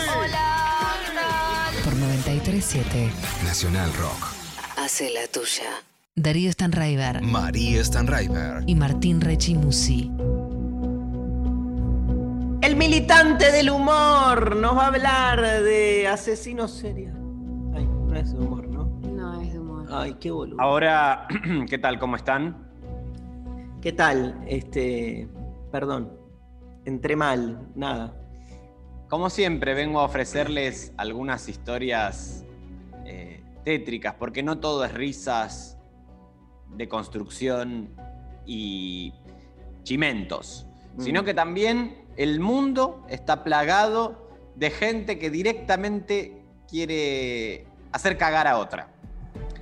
Sí. Por eso vengo entonces a ofrecerles mi catálogo de asesinos seriales, donde yo les ofrezco los nombres y ustedes me dicen quién quiere que desarrolle, cuál quieren que desarrolle. ¡El petiso orejudo! Perfecto, vamos con el petiso orejudo. Cayetano Santos había nacido el 31 de octubre de 1896 en Buenos Aires y pasó a la historia como el asesino serial argentino más joven, con cuatro víctimas fatales confirmadas y siete intentos de asesinato. Recordemos entonces que este número es confirmadas, ¿no? Cuatro víctimas fatales confirmadas, que fue las que se lograron identificar. Tantas otras, sabemos que eh, no tuvieron la misma suerte. El petiso orejudo es uno de los criminales argentinos más célebres y todo por los asesinatos o ataques que perpetró antes de cumplir 15 años. Antes de los 15. Tremendo. Tremendo. Hijo de inmigrantes italianos, Ay, Fiore. Cotino y Lucia Ruffo, Cayetano tenía nueve hermanos. Desde Oh. pequeño manifestó su violencia, a tal punto que su propio padre le pedía a la policía que lo detuviera. Los goldinos llegaron a Buenos Aires desde Italia. Fiore y Lucía eligieron desembarcar en 1884 con todas sus esperanzas depositadas en la nueva tierra. La pareja era originaria del pueblo de Roma, en la provincia calabresa de Cosenza. No fue el único hijo de aquella pareja de italianos pobres que sufría graves enfermedades. Su hermano Antonio era epiléptico y además, siguiendo, siguiendo el ejemplo de su padre, se convirtió en un bebedor irrecuperable. Más tarde se sumaría a Fiore en los castigos aplicados sobre su hermano menor. La niñez de Cayetano Gordino transcurrió en la calle, vagando. A partir de los cinco años concurrió a varias escuelas en donde siempre fue expulsado por su falta de interés en los estudios y su comportamiento rebelde. El escenario de sus correrías y su carrera criminal serían los terrenos baldíos y conventillos de los barrios de Almagro y Parque Patricios. Por entonces todavía al borde de la Pampa. El petiso orejudo, un niño que buscaba matar a otros nenes. ¿Quién fue su primera víctima? Se trataba de María Rosa Fase, de apenas tres años. Este primer asesinato del petiso orejudo pasó desapercibido para la policía y solo fue descubierto gracias a que él lo confesó años después ante la policía. Según relató, la llevó a un terreno baldío en la calle Río de Janeiro, donde intentó estrangularla. Como no lo logró, la enterró viva en una zanja que cubrió con lo que encontró. Cuando fueron al lugar, encontraron una casa construida de dos plantas. En la comisaría había quedado registrada la desaparición de María Rosa, cuyos restos jamás fueron encontrados. El 5 de abril de ese mismo año, de 1906, Cayetano Santos fue denunciado por su propio padre, que descubrió que había torturado y matado aves domésticas, un indicio recurrente en los asesinos seriales en Estados Unidos. Fiore halló un pájaro muerto en un zapato de su hijo y debajo de su cama cadáveres de otras aves. El 9 de septiembre de 1908 se llevó a Severino González Caló a una bodega que estaba enfrente del Colegio Sagrado Corazón. Lo metió en una pileta para caballos y lo tapó con maderas para intentar ahogar al pequeño, pero el dueño de la bodega, Zacarías Caviglia, se dio cuenta de la situación. Godino acusó a una mujer y se inventó hasta cómo era físicamente. Fue llevado a la comisaría donde los padres lo buscaron al día siguiente. Esa misma pasividad de padre y autoridades continuó seis días más tarde, cuando en Colombres 632 con un cigarrillo le quemó los párpados a Julio Bote, de 22 meses. Fue visto por la madre de la víctima y alcanzó a escapar. Fiore y Lucía Godino se cansaron de su propio hijo y el 6 de diciembre de 1908 lo entregaron a la policía. Fue enviado a una colonia de menores en Marcos Paz, donde estuvo tres años. Aprendió a leer y escribir.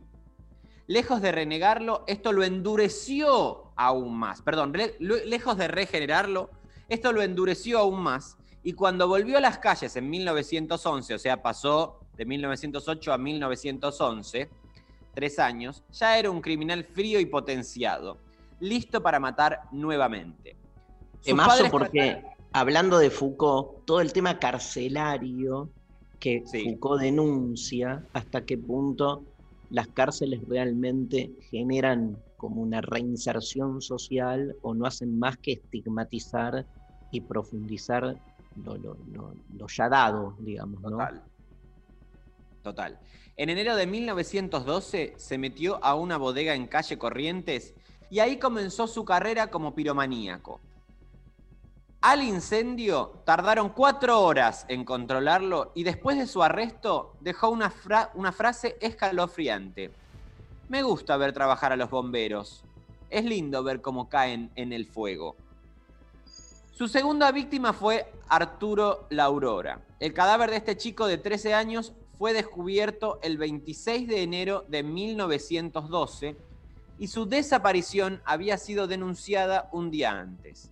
Cayetano Santos confesó luego la autoría de su asesinato. Lo ahorcó. ¿Sigo? Sí. Miren que ahí- Meses después causó dos incendios que fueron controlados por los bomberos, sin que tuvieron que lamentar víctimas. En septiembre de ese mismo año, trabajando en una bodega propiedad, eh, trabajaba mucho en bodegas, él, evidentemente, Sí. de Paulino Gómez, mató a una yegua de tres puñaladas. Ay. No había pruebas concluyentes según la policía y por ello no fue detenido. El 8 de noviembre del mismo año intentó asesinar a Roberto Russo, que tenía dos años. Lo llevó hasta una alfarería, le ató los pies y lo estaba ahorcando con una soga que se ataba a los pantalones, pero lo descubrió un trabajador y los entregó a la policía. Fue liberado por falta de méritos increíblemente. El 16 del mismo mes intentó golpear a Carmen Guitone, de tres años, y un vigilante se apersonó y Godino consiguió escapar. El 3 de diciembre de 1912 tuvo lugar el último crimen registrado del petiso orejudo. Su víctima fue Gesualdo Giordano, de tres años de edad, que vivía en la calle Progreso. Antes había intentado llevarse a Marta Pelosis, de dos años. El menor se asustó y se escondió en la casa. Gesualdo creyó en el versito de te voy a comprar caramelos y se lo llevó hasta la Quinta eh, Moreno, donde hoy funciona el Instituto Bernasconi. Intentó matarlo, como era su modo operandi, con una soga al cuello, pero no pudo. Buscó otra cosa fuera de la quinta y se encontró con el padre de Gesualdo, a quien con toda frivolidad le recomendó hacer la denuncia de la desaparición en la comisaría. Volvió con una tabla con un clavo de 10 centímetros y se la clavó en la sien a Gesualdo, que ya estaba moribundo, usando una piedra como martillo. Esa misma noche asistió al velorio de su propia víctima, porque según declaró luego, quería ver si Gesualdo tenía aún el clavo en la sien. Se fue llorando del lugar, pero dos policías ya habían atado los cabos sueltos. La madrugada del 4 de diciembre allanaron el hogar de los Godino y detuvieron a Cayetano Santos. En sus bolsillos hallaron un recorte del diario en la que se escribía el asesinato de Gesualdo y el resto del piolín con el que había ahorcado a la víctima. Detención, juicio oral, juicio y subida en la cárcel. Esperá porque ya no, no, no nos va a dar el programa. Ay, Dios. Vamos, nos queda para la parte 2 para el. Nos queda parte 2 porque es muy fuerte. ¿eh? Escúchame, Hilo, pero ¿alguna vez quedan dos minutos, se queda muy poquito. Ah, creí que venía todo el desarrollo del juicio. No, No, no, no. es poquito. Dale. Al ser detenido confesó cuatro asesinatos y siete intentos de matar niños. Se lo recluyó en el hospicio de las Mercedes en el pabellón de alienados delincuentes. Allí atacó a dos pacientes, uno inválido y otro en silla de ruedas. En 1927 los médicos, basándose en estudios pseudocientíficos, se creyó que su maldad provenía del largo de sus orejas, por lo que le practicaron una cirugía estética para achicarlas. Increíble. Por supuesto, no funcionó. ¿Cómo que Las no? circunstancias... No, no funcionó.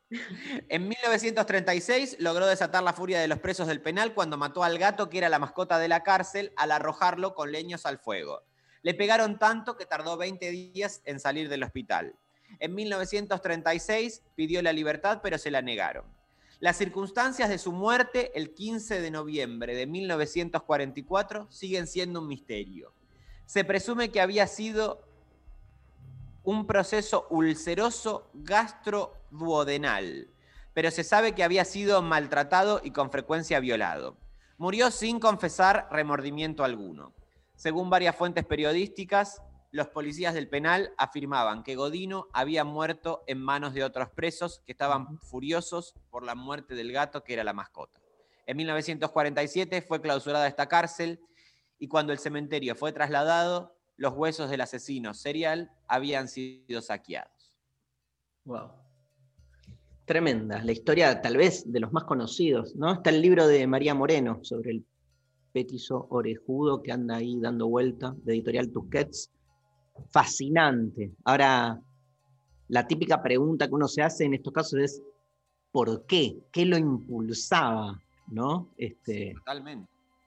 Porque además las explicaciones que podemos eh, ofrecer son eh, de alguna manera, bueno, estructurales, como hablábamos antes, de pensar cómo los locos o estos sádicos también son expresión de, un, de la sociedad, ¿no? porque no, no están por fuera, sino que son expresión de algo.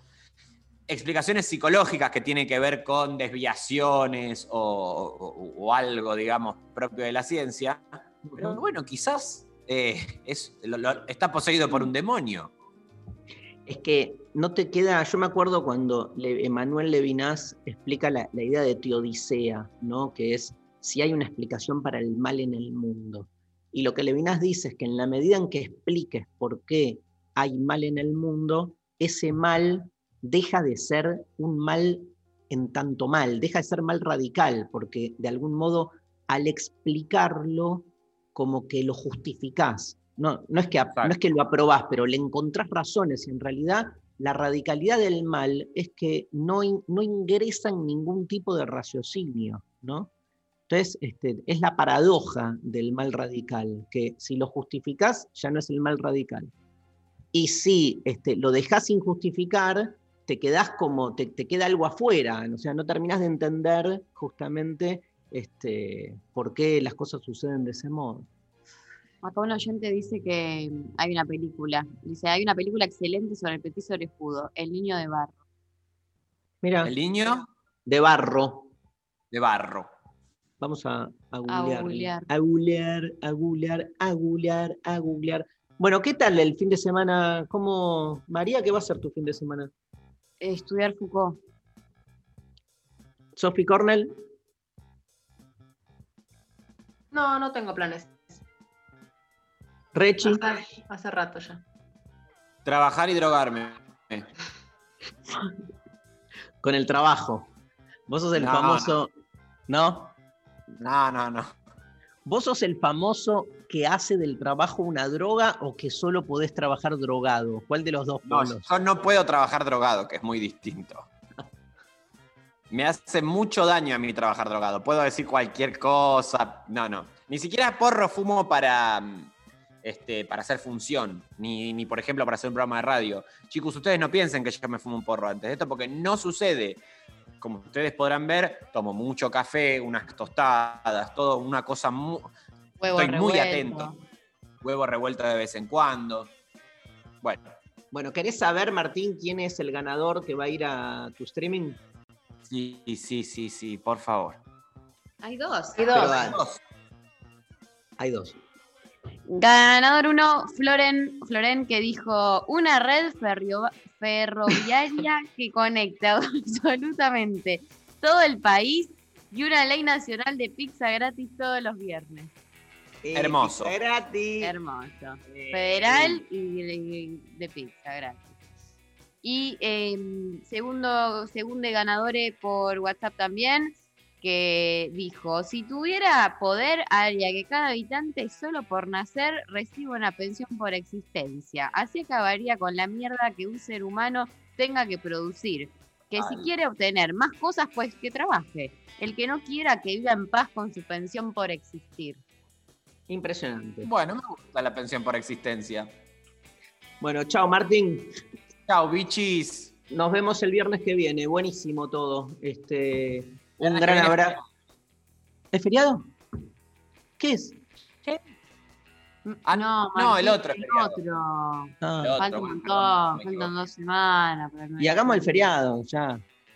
Hagamos todos feriados. Toda la Todo semana feriado la semana. Bueno, nos vemos el viernes que viene. Este, Sofi Cornell, un gran abrazo.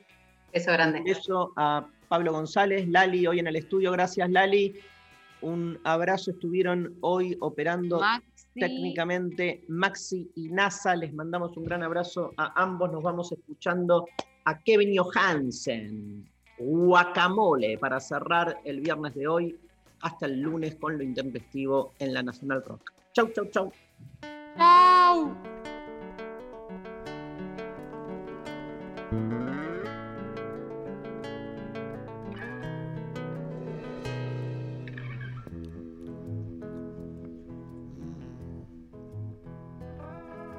Sitting on a bench waiting for the teco guacamole.